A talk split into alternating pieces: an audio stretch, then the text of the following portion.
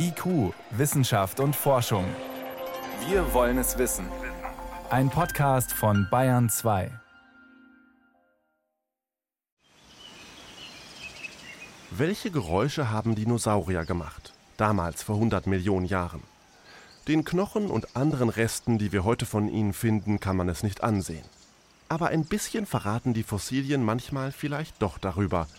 Zum Beispiel bei dem hier, einem ganz besonderen Dinosaurier, dem Parasaurolophus.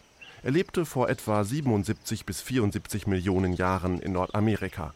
Das erklärt Paläontologe Darius Nau von der Universität Bonn. Parasaurolophus muss man sich vorstellen als überwiegend vierbeiniges Tier. Vielleicht konnte der auch auf zwei Beinen laufen, mit langem Schwanz, so mittellangem Hals. Und die spektakulärste Eigenschaft von dem Tier ist eigentlich der Knochenkamm, der hinten aus dem Kopf raussteht. Der kann teilweise um die einen Meter lang werden. Parasaurolophus hatte hinten am Kopf ein Horn, etwa so lang wie ein Arm.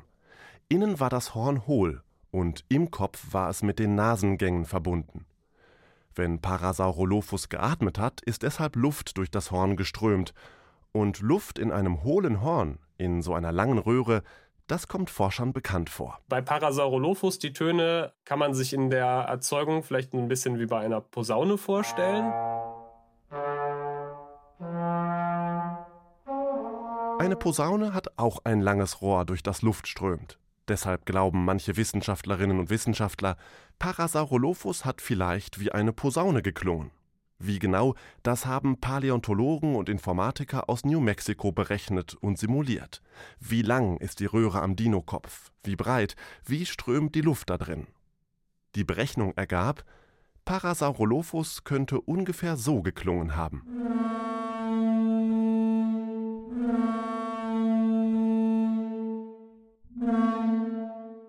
Welche Geräusche die anderen Dinosaurier gemacht haben? Die, die keinen Posaunenkopf hatten?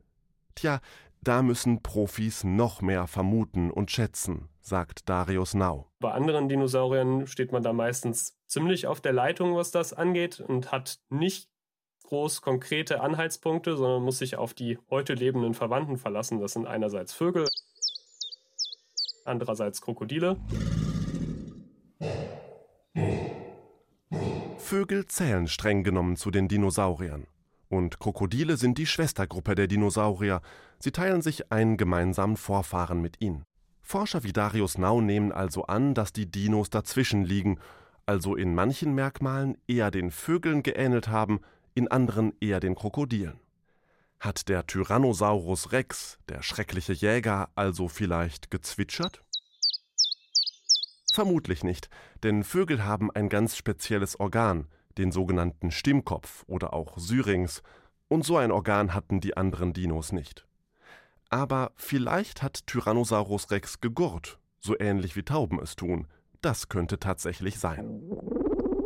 Vielleicht hat Tyrannosaurus Rex aber auch gebellt wie ein Krokodil. Auch das ist möglich. Man kann nur vermuten.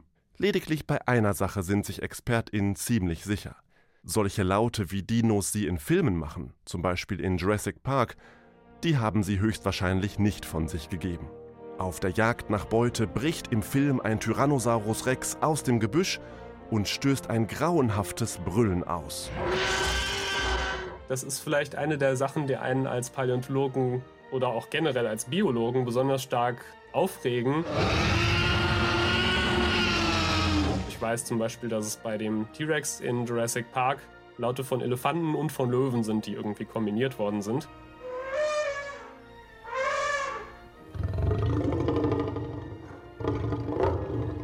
Das ist natürlich biologisch gesehen nicht unbedingt sinnvoll, weil weder Elefanten noch Löwen in irgendeiner Form nah mit T-Rex verwandt waren und auch Strukturen haben, die T-Rex gar nicht hatte, zum Beispiel Stimmbänder. Einen Rüssel hatte T-Rex auch nicht. Die Geräusche, die Dinosaurier im Film von sich geben, haben also mit dem echten Klang der damaligen Dinos nichts zu tun.